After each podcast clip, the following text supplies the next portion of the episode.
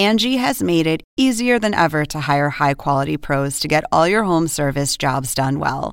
Just bring them your project online or with the Angie app, answer a few questions, and Angie will connect you with local pros who match your specific needs. Or book a service instantly at an upfront price. So join the millions of homeowners who use Angie to care for their homes and get your next home service job done well.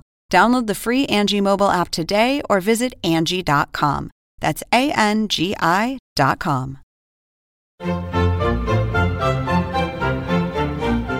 Según el diccionario de la Real Academia Española, La cultura pop se define como el conjunto de las manifestaciones en que se expresa la vida tradicional de un pueblo.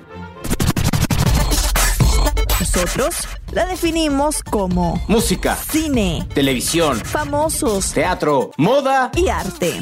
¿Y tú? ¿Cómo, ¿Cómo la la defines? Somos Zona Pop, con Marisabel Houston, y Javier Merino.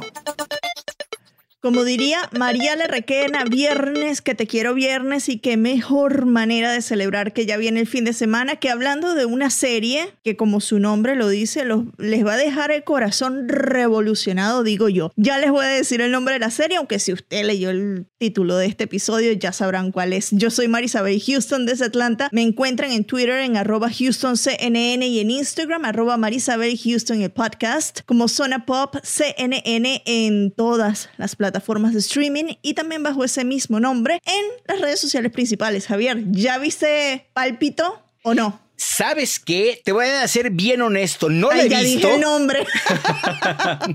sí, bueno, esto está bien, digo, pues igual ya lo saben, ya lo, ya lo leyeron, pero para quien se ha distraído y no lo haya leído, en efecto, no la he visto y te voy a decir por qué, porque desde que empecé a ver Unbreakable con Kimmy Schmidt, esta serie en Netflix que empezó siendo una comedia muy chistosa, muy divertida y solamente son cuatro temporadas. Marisabel, tengo toda la vida de que no la había visto y entonces dije, ya la tengo que terminar de ver y entonces me eché como casi casi maratón de todos lo- los episodios de la última temporada, que por cierto, oye, yo no sabía y- y no la, y no la he visto, que el último como capítulo es una película en donde tú eliges qué es lo que quieres que pase en la, en la temporada. Entonces, la quiero hacer, la quiero ver para terminar de verla y obvio ya, ya, ya tengo escrita esta pálpita en, mi- en- en mi lista de cosas que ver. ¿De tus series? ¿De qué? ¿Mis series qué? tus redes, tus redes. Ah, sí, ya las dije al inicio. Déjame digo las mías rápidamente. Dale. Soy Javier Merino desde la Ciudad de México, Merino, Merino CNN en Twitter, Javito73 en Instagram, nuestra página oficial www.cnne.com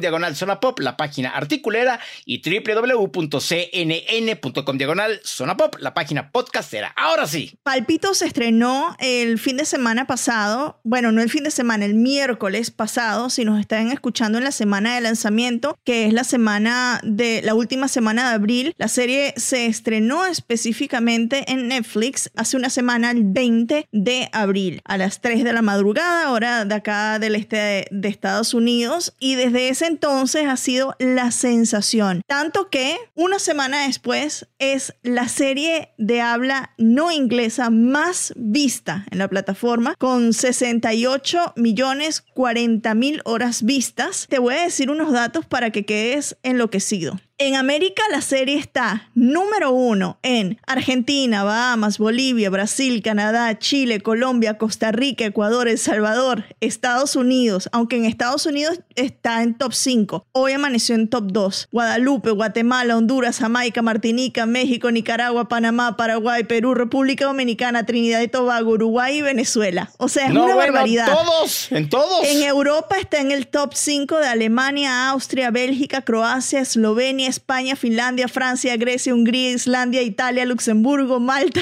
Países Bajos, Polonia, Portugal, República Eslovaca, Rumanía, Serbia, Suecia y Suiza. O sea, y hay países también en África y, y ya después en Oceanía y en Asia, en donde también figura en el top 5. Ha sido una revolución total y otra serie latina que llega en apenas unos pocos días al, al primer lugar de Netflix de las series de habla no inglesa más vistas y yo pronostico que ya la semana que viene va a superar incluso la de las series en inglés. Es magnífica, Javier, o sea, porque la idea y esto lo digo más allá de que el creador sea venezolano y que él es parte de la cultura popular de, Venezuela y que sus novelas siempre han sido eh, muy exitosas en mi país y que escribe cosas espectaculares porque él también es colega periodista, es poeta. La trama de la serie y las actuaciones. Con Michelle Brown, que es también amigo de, de la casa. O sea, Michelle Brown espectacular. Lo, que le logró sacar Leonardo Padrón escribiendo, porque ya él había trabajado con Michelle Brown, hizo un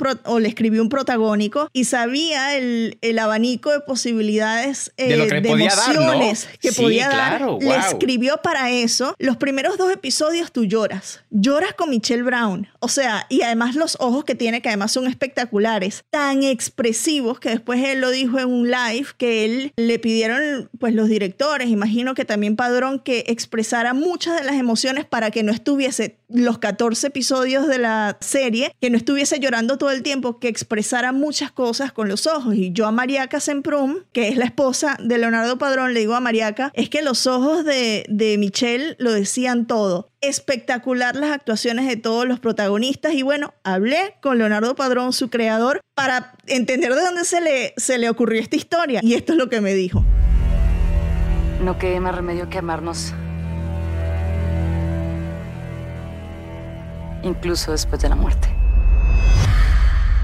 Camila, ¿qué pasó? ¿Qué tiene? Es urgente el trasplante.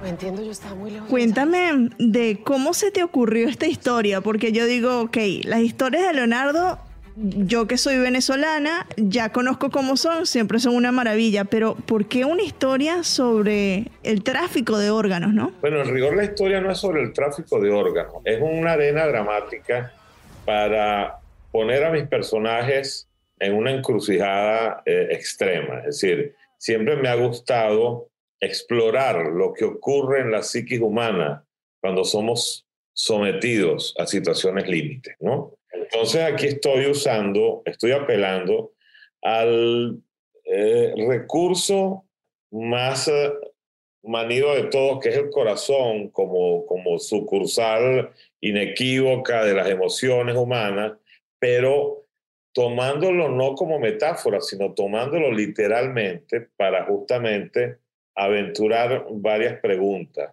En el caso de que tú, yo, cualquier persona, tuviera el amor de su vida en riesgo de muerte y la única forma de salvarle la vida es que te conviertas en asesino, en asesina, lo harías. Esa es una de las primeras interrogantes que plantea la historia, justamente para explorar hasta dónde somos capaces de lidiar con nuestros límites morales, ¿no? Entonces, e, e, eso, eso te plantea una primera interrogante. La otra interrogante es, cuando tú recibes un, corazón eh, ajeno, que bien sea que te lo donan por las vías legítimas y maravillosas de la donación de órganos o por las vías absolutamente ilegales y, y espantosas del, del, tráfico de órganos, estás recibiendo con ese corazón las viejas emociones de ese corazón, los sentimientos que tenía ese corazón. Es decir, eh, como verás, es un pretexto para eh, detonar estas, estas reflexiones en el marco de una historia de amor claro. por la tragedia. Pues, ¿no? Claro. ¿Tú cuando empezaste a escribir o por qué se te vino a la mente que la historia fuese centrada en eso. A mí me llamó mucho la atención cuando vi el trailer y cuando llegó esa parte en la que muestran lo del, eh, lo del corazón, yo dije, wow, y sí te supone dilemas morales y éticos muy grandes, ¿no? Eh, pero al mismo tiempo yo pensaba en qué historia se inspiró, porque obviamente no hay nada escrito. ¿Qué, qué viste tú? ¿Estabas leyendo algo que te detonó esa idea de llevarlo a una serie? No, cuando vi Netflix me, me convoca a que escriba una historia para ellos y por supuesto la convocatoria pasa por eh, entregarnos una sinopsis de una historia que a ti te, te, te, entusiasme y que sientas que pueda funcionar, que nos pueda entusiasmar a nosotros. Bueno, estuve devanándome la cabeza mes y medio, ¿no? Eh, y se me anotaba tramas, ideas, en fin, andaban en, en el ejercicio de justamente de urdir una historia, de parir una historia. Entonces, claro, empecé como todo escritor, sobre todo yo que vengo del mundo de las novelas, siempre tiene el gran dilema de esta vez cuál va a ser el obstáculo que va a separar a los, a los protagonistas. Y entonces dije, oye, ¿y si el obstáculo vive dentro de ella misma? Porque el obstáculo es el viejo amor de él, ¿sabes? O sea, la verdad no fue que algo que me tropecé, eh, no sé, un libro o una película que hizo que me que asociara. La verdad que fue una seria interrogación a, a, mi, a mi imaginación, para ver qué, qué se me ocurría y, y, bueno, vino eso. ¿Cómo fue ese proceso de Netflix? ¿Hace cuánto fue el contacto? Hace ya dos años. En plena eh, pandemia, entonces. Eh, eh, es más, un poquitico antes de la pandemia. oye, qué bueno que lo ubicas porque efectivamente fue como dos meses antes de la pandemia en, en, en o sea, la, pandemia estalló en febrero, ¿no?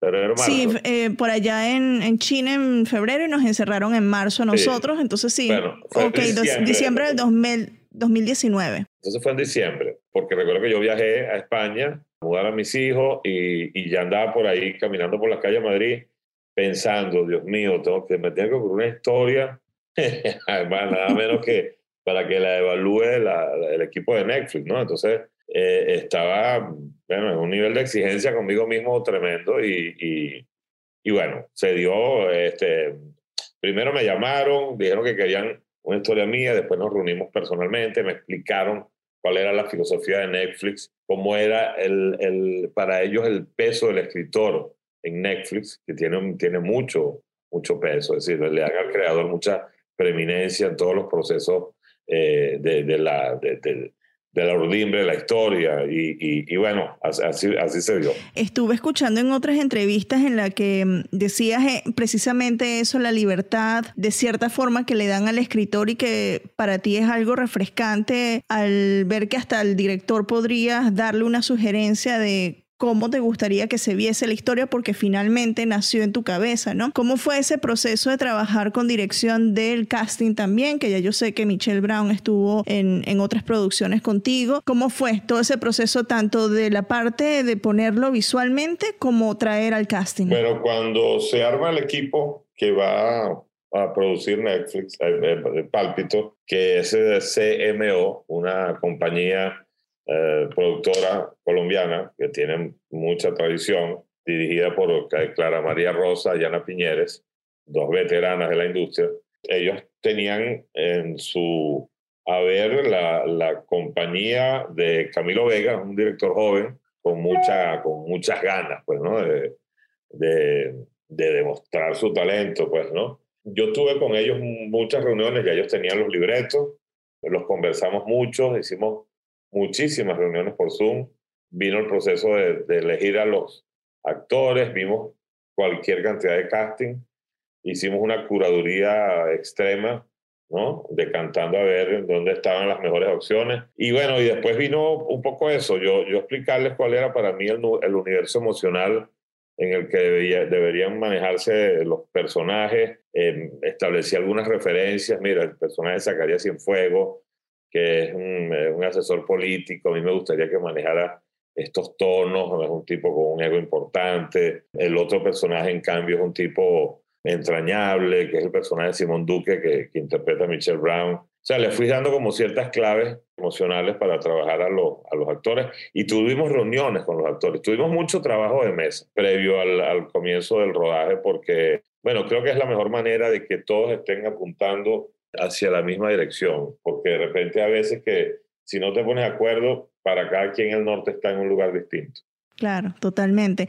Además de las diferencias obvias que puede haber entre una telenovela y una serie, digo duración tanto de lo que es la temporada como los capítulos como tal, ¿cuál otra diferencia viste al trabajar en esta serie para Netflix? Bueno, hay una diferencia eh, crucial, abismal, que es el, el, eh, el formato te exige una escritura absolutamente distinta. En la telenovela es clave la reiteración de la información, porque tú estás siempre apostando a que se vayan sumando diariamente cada vez más televidentes y necesitas ubicarlos en de qué va la historia, cuál es el conflicto central de los personajes, qué los separa, etcétera, etcétera. Entonces hay, hay una permanente reiteración de la información. En cambio, en las series, la historia va avanzando a un ritmo muchísimo más vertiginoso. Todas las escenas son conducentes, no hay, no hay mayor eh, chance para el regodeo innecesario, ¿no? O sea, cada, cada escena tiene, tiene un valor dramático clave para, para, la historia. Entonces, eso implica, bueno, recodificar tu, tu propio instrumental de trabajo. Eh, después que tienes más de 30 años eh, narrando historias de una manera, bueno, implica, ¿sabes? Maniobrar tu propia, tu propia brújula. Y eso para mí además fue, fue muy sabroso porque, a ver, yo he tenido, si conoces algo de mi, de mi carrera, yo, yo he tenido, digamos, algo que se podría llamar como cierta versatilidad en la escritura. Es decir, yo, me, yo pendulo de la poesía a la telenovela, de la crónica a la literatura infantil, de la entrevista al guion cinematográfico. Entonces, digamos, a mí siempre me gusta esa idea de, de abrir puertas nuevas en mi propia voz como escritor, ¿no? Y esta era una puerta nueva. Claro, porque 14 capítulos. ¿Ellos te, te, dijeron que tenía que durar 14 capítulos o es lo que te salió a ti? Ellos te, eh, mira, el asunto es tan, tan absurdamente libre, tan maravillosamente libre que ellos te dicen, ¿cuántos capítulos necesitas para contar la historia? Y yo les decía, ¿cómo que cuántos necesito? Pues uno, uno, uno viene de una industria donde te dicen, mira, son 120 horas, son 150 horas, son 85 horas, y si la cosa está muy pegada, entonces te dicen, ponle, necesitamos 30 capítulos más. Entonces, generalmente uno, uno en la industria, uno suele escribir en función de las, de las necesidades del, eh, del canal de televisión. Aquí es al contrario, aquí Netflix te dice cuántos capítulos necesitas para contar la historia de la forma más ah, contundente posible. Entonces no te creas, para mí fue ya ese, ese, otro, ese otro botón de libertad eh, fue para mí incluso extraño poder manejarlo, ¿no? Pero bueno, le dije, mira, yo creo que en función de todos los elementos que tengo, creo que con 14 capítulos podemos tener 14 capítulos bastante contundentes, pues, ¿no? Y que es un, un, número rico porque no se te va a pasar tan enseguida como las series que tienen nada más 8 episodios y uno como que tengo que esperar dos años más para que llegue la continuación. Em, ¿Crees que hay una segunda parte, una segunda temporada apenas, o sea, sé que es muy prematuro, pero ¿Tú, a, ti, te gustaría tener una segunda temporada de Pálpito? Bueno, por supuesto que me gustaría, ¿no? Este, porque además me estoy absolutamente involucrado emocionalmente con los personajes, ¿no? Y, y sobre todo ya que yo, yo obviamente he visto la serie tres mil veces, para adelante y para atrás, porque estuve en todo el proceso de edición y estoy enamorado de los personajes, quiero que sigan existiendo y la, el cierre de la temporada 1 o, el cierre de, de, Pálpito, abre eh,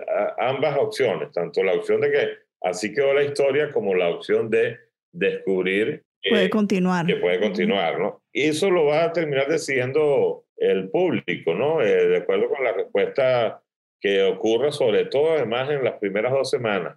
Es decir, es una decisión que Netflix tampoco tarda mucho en tomar. Eh, ellos de alguna manera esperan unas dos, tres semanas y de acuerdo al comportamiento del público dice, mira, este, necesitamos que te sientes a escribir la segunda temporada. ¿Qué crees tú que está ocurriendo con las series y, y todas este, estas producciones en español que lideran las listas, por ejemplo, de lo más visto en, en Netflix? Porque ya vemos que mm, eh, La Reina del Flow, que también se hizo en Colombia, pues estuvo una cantidad absurda de tiempo liderando los charts globales y La Casa de Papel desde España también este, lo estuvo. ¿Qué es lo que está ocurriendo con las producciones en español que parece que están atrayendo muchísimo? En, telenovelas eso era ya muy común, ¿no? Ustedes escuchaban de gente en Turquía, en Filipinas que los veían, pero ¿qué está ocurriendo ahora en la era del streaming? Yo insisto en que la gente siempre necesita una dosis diaria de ficción, ¿no? Y la busca donde sea, ¿no? Es decir, la puedes buscar incluso en los libros, la puedes buscar en el teatro, pero por supuesto la forma más, más fácil de consumirla es a través de la televisión, pues no, tienes que salir a tu casa, pues. puedes estar horizontalmente eh, echado en tu cama y, y, vas a tener acceso a una cantidad de universos sensacionales, ¿no? Que, que se pasean por todos los géneros narrativos posibles. Entonces yo creo que la gente tenemos un mundo ahorita tan, tan convulsionado, tan áspero, ¿no? Tan, tan rudo, que, yo creo que cada vez hay más necesidad de eh, sumergirse en otros discursos, en otras realidades, para, para salirse un poco de la de uno mismo. Y la, las plataformas tienen, bueno, tienen varias, varias ventajas, tienen varias bondades. Primero, no hay, no hay comerciales, ¿no? Segundo, tú eres el dueño de la, de la agenda de programación. Es decir, tú dices, yo esto lo veo a la hora que yo quiera. Quiero verlo todo de, un solo tirón, lo hago. Y si me quedo dormido no importa porque regreso, ¿no? Y se, se han convertido además en, en, parte del menú cultural de la sociedad. Es decir, ahorita uno de los temas de conversación de la gente es qué serie estás viendo. Recomiendan una serie. ¿Viste lo que pasó en Inventing Anna? ¿Viste la serie de El estafador de, de, de, Netflix. ¿Qué digo? De Tinder, ese. Tinder, de Netflix. Este, ese no. Ese no, ese no. Por favor. Este, en fin, se, se ha convertido en un, en un medio cultural de, de, de, consumo masivo, es decir, y además responde mucho al, al, viejo concepto, a la promesa de McLuhan de que nos íbamos a convertir en una aldea global, ¿no? Entonces, una cosa es que, por ejemplo, todos estemos viendo en Venezuela la misma novela a las nueve, o, o la estemos viendo en México, pero otra cosa es que en 192 países simultáneamente, en unos con más intensidad que otros, se esté viendo la misma serie, ¿no? Entonces, es, tremendo eso, eso. Y también creo que ahí además ah, hay mayores valores de producción, este, las historias están mejor contadas, mejor empacadas, visualmente son más atractivas, los mismos eh, actores que uno ha adorado todo el tiempo en el cine han migrado a las plataformas, entonces Tú no tienes que, ir a un cine para, para ver a, a, tus actores más queridos eh, porque, y a tus directores que más admiras, porque lo vas a encontrar en las plataformas. Eh, decías un aspecto importante con lo de los idiomas. Cuando a ti te dijeron que Pálpito la estaban traduciendo, ¿a cuántos idiomas es que tradujeron el guion? Bueno, entiendo que están en, la, los subtitulados hay como 30 idiomas subtitulados y, está doblada como a, a, más de cinco idiomas. Es decir, ya hoy me llegó por, por, por, internet una reseña, una nota de prensa en Turquía y está en turco. Obviamente no entendí nada, entendí mi nombre, entendí el nombre de Palpito. Google Translate con eso. Exacto, pero yo ya empecé a sentir, eh, es decir, la, el poder de esta vitrina, ¿no? Que es realmente sensacional, es descomunal, es abrumador. Es maravilloso, o sea, saber que es tan instantáneo, ¿no? Porque antes con las telenovelas tenían que esperar un poquito a que se traduzca, que se doble para otro mercado y ahora es al mismo tiempo que se lanza que lo van a tener. Quiero que me des unas claves de cómo poder disfrutar de Pálpito. Algo que yo pueda compartir como cinco claves que me das para poder disfrutar y sacarle el jugo a la serie según tu recomendación. Wow. Primera clave yo diría, pregúntate si el villano es realmente un villano porque corres el riesgo de estar de acuerdo con el villano. primer punto, y eso ya implica un, ¿cómo se dice? Una decodificación de la propia manera de uno ver la historia. Número dos, pregúntate si tú harías lo mismo que eh, tienen que hacer estos personajes que están arrinconados en una calle ciega, tremenda, trágica. Número tres, ponle atención a toda la música que se desarrolla a lo largo de la serie. La serie es muy, en el fondo, está muy rociada con música. De hecho, una de las actuaciones eh, especiales eh, es la de Carlos Vives, pues, ¿no? Que aparece en los primeros capítulos. Cuarto, no dejes de ponerle el ojo a la trama juvenil. Que además esto, esto no se ha hablado mucho, fíjate. La trama juvenil está protagonizada por Julián Cerati, que es, por cierto, sobrino de Gustavo Cerati, el cantante uh -huh. de Estéreo. Eh, tiene, tiene, tiene un aire familiar inequívoco y es extraordinario, además es guapísimo, junto con Valeria Emiliana, que es una actriz colombiana, una niña entrañable. La trama de los jóvenes es sensacional. Y número cinco, que te termine siempre preguntando hasta dónde llegarías tú por amor. Tú cuando terminaste de ver la serie ya producida, ¿Qué pensaste? Mira, no, yo quedé absolutamente decir, feliz. Hay cosas que por supuesto yo diría, bueno, porque todo rodaje tiene sus adversidades, sus complicaciones, y de repente hay cosas que no quedan como tú hubieras deseado que quedaran. Eh, la pandemia jugó su rol aquí duro, a, varios actores les dio COVID durante la grabación, en cierto momento del rodaje incluso hubo una huelga eh, general en, Bogotá, entonces, eh, este, ¿sabes? Entonces se ponía, se puso complicado todo, pero pero bueno, yo, yo creo que una de las cosas más heroicas que, que ha tenido la industria del entretenimiento es que, es que supo, se, supo no detenerse en plena pandemia. O se, aquí se, siguió, en el mundo entero se, se siguieron eh, produciendo historias porque eran necesarias, las necesitábamos más que nunca, ¿no? Pero yo estoy, por ejemplo, absolutamente maravillado con el nivel actoral de, del elenco en general. Y no, esto no es el clásico saludo a la bandera, ni la típica respuesta polite.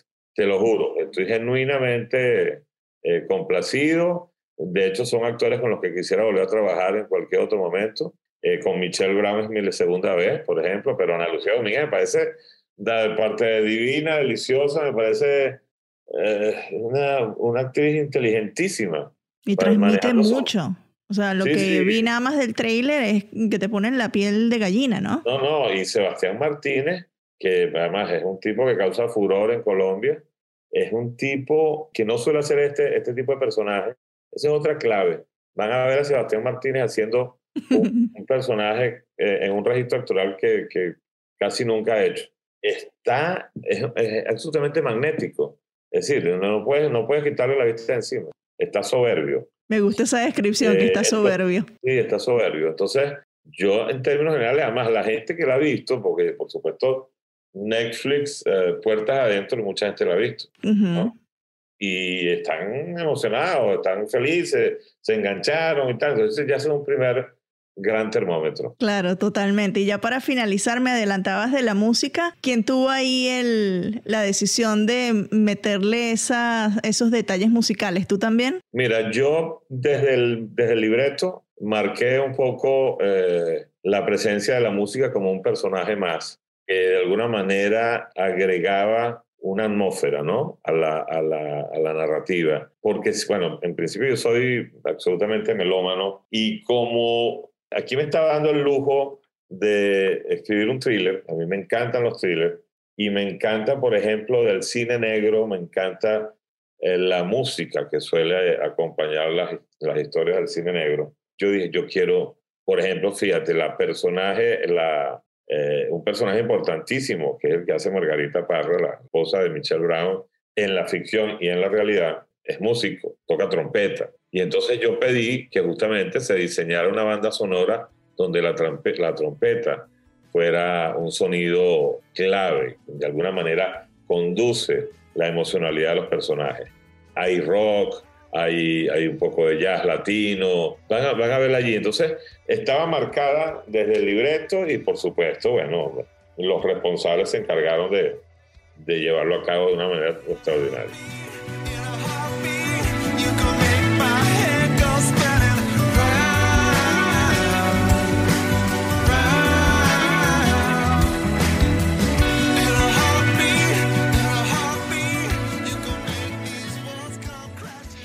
¿Sabes a mí qué me pasa, Marisabel? Y ya aquí no entra de que, ay, soy mexicano y tú eres argentino, él es colombiano y ella es peruana.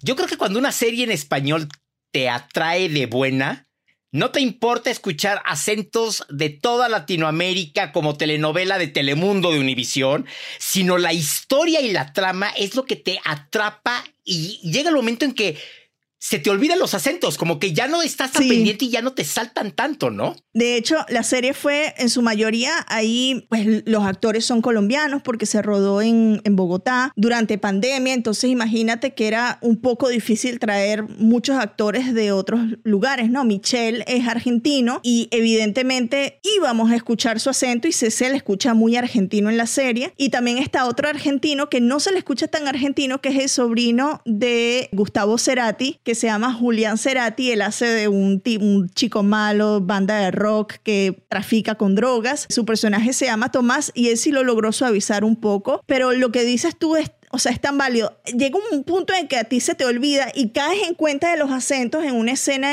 de, Michelle, cuando, y de hecho esa la subieron en, en, un reel y lo compartí en mis stories hace unos días que me encantó esa escena. Él está en la cocina con sus hijos ya como viudo y entonces les está preparando como el desayuno o algo así, entonces hace acento cubano, venezolano, obviamente el argentino, entonces hace como diferentes tipos de acentos y ahí es cuando tú te das cuenta, ok, hay diferentes tipos de acentos, pero la apreciación es totalmente cierta porque te metes tanto en la historia que no te das cuenta si están hablando con acento colombiano, mexicano. De hecho, hay mexicanos también en la serie. O sea, el acento lo escuchas y a Michelle Brown lo escuchas hacer un acento mexicano que pareciera que fuese chilango.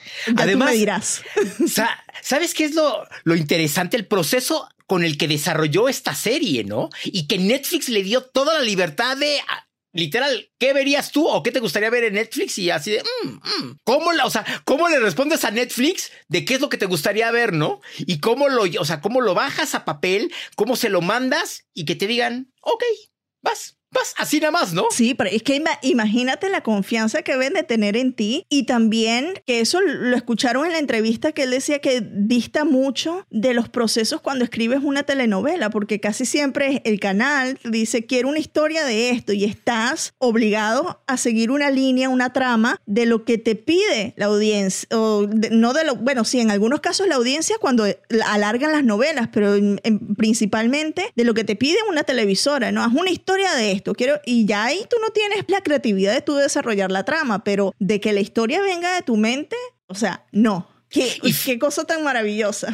Y fíjate que justo hoy, miércoles 27, Netflix presentó todas las series y películas que va a traer para el resto del 2022, Marisabel. Hay unas cosas que están tan buenas, hay literal para todos los gustos. Yo la que muero por ver es una que se llama Siempre Reinas, que como buen mexicano, y ahí te van quiénes son este reality musical, quiénes lo integran. Y no es musical, perdón, este reality. Lorena Herrera, Lucía Méndez, Silvia Pasquel y Laura Zapata. Es como la sinopsis oh, de estas cuatro mujeres que van a estar. Eh, hay historias de Argentina, películas. Hay un documental, una docuserie, miniserie de seis capítulos del equipo de fútbol mexicano América, que tiene tantas contradicciones y tantas cosas que como dicen, o lo amas o lo odias, ¿no? Vienen cosas muy buenas para Netflix, Marisabel, que la verdad, para, no sé, de, qué voy a hablar en el artículo de estos avances, de tantas cosas buenas que trae, pero va a estar muy bueno y Netflix viene con cosas muy buenas. Y bueno, si Palpito está en primer lugar en casi todo el mundo, es porque o sea, o sea, le están apostando a cosas muy grandes, ¿no? Y de Latinoamérica, que es lo que da gusto, ¿no? Sí, o sea, que cada día más se están viendo series, desde Colombia están saliendo cosas muy interesantes. Ya había pasado esto de que se quedó en el primer lugar por muchísimo tiempo La Reina del Flow, eh, tanto la primera temporada como la segunda, es de Colombia. Y sabes que me recuerda mucho a las producciones de España cuando salió El Tiempo entre Costuras, que hay una productora en España que hace unas cosas maravillosas que tienen no solo el libreto es bueno y las actuaciones, sino que la, la, imagen es muy cuidada estéticamente, que es lo que ocurre con Pálpito, que estéticamente está bastante bien cuidada la fotografía. Entonces, Colombia ahí está roncándole a México y Argentina en cuanto a producciones, que da gusto, ¿no? A ver, no sé si tienes una recomendación de la semana. No, no, no, ya no quiero, ya, ya. O sea, ya la voy a ver, ya la voy a ver. O sea, en definitiva, ya la voy a ver. O sea, yo les recomiendo que vean esta serie porque si, si no se van a perder de muchas cosas que se están compartiendo en Reels, en Twitter y de la conversación porque esto va a seguir creciendo, estilo como, como crecieron eh, la reina del flow que ya la comenté. Eh, de esas mismas conversaciones yo supongo que va a ocurrir lo mismo con con Pálpito porque tiene una magia. Más allá de lo de Padrón, las actuaciones son magníficas y todo el, trabajo que hizo la producción equipara pues el, trabajo que hicieron los actores y que hizo Padrón con los libretos. Ahí está toda la, recomendación para este fin de semana o para la próxima semana cuando no tenga sueño. Yo soy Javier Merino desde la Ciudad de México. Mi cuenta en Twitter es arroba merinoCNN y en Instagram me encuentran como Javito73 www.cnne.com diagonal zona pop, la página artículo peliculera y www.cnn.com diagonal zona pop, la página podcastera con tutisles episodios. Yo soy Marisabel Houston desde Atlanta. Me encuentran en Twitter en arroba HoustonCNN y en Instagram arroba Marisabel Houston. Pásense por el Instagram de Zona Pop CNN, que es arroba Zona Pop CNN. Vean el reel que hicimos de esa estatua de, de cera, la figura de cera de Maluma en el Madame Tussauds. Sí, que bruto, es igualito. idéntico, está igualito. idéntico. Porque hay unos que no se parecen en nada y dices, a esa podría ser mi tía. Pero, o sea, esta que la vi que hiciste está Este, buenísimo. lo es hicieron con muchísimo cariño porque está idéntico, Maluma, está idéntico.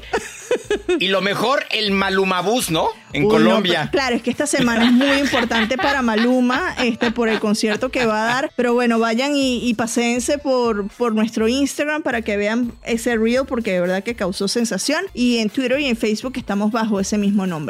El podcast lo encuentran en, todas las plataformas de streaming como Zona Pop CNN. Así nada más. Así que búscanos, déjanos sus opiniones y platica con nosotros, conversa. Y tú no nos has de recomendado nada para ver en cine, en televisión, leer algún libro. Ah, la, la audiencia, ¿sí? que nos recomienden cosas Sí, porque queremos sí. descubrir, o sea, cosas que a ellos les gusten, música, cine, televisión, teatro, moda y arte. Como dice la, la cabecera. bueno, ahí está. Hasta luego.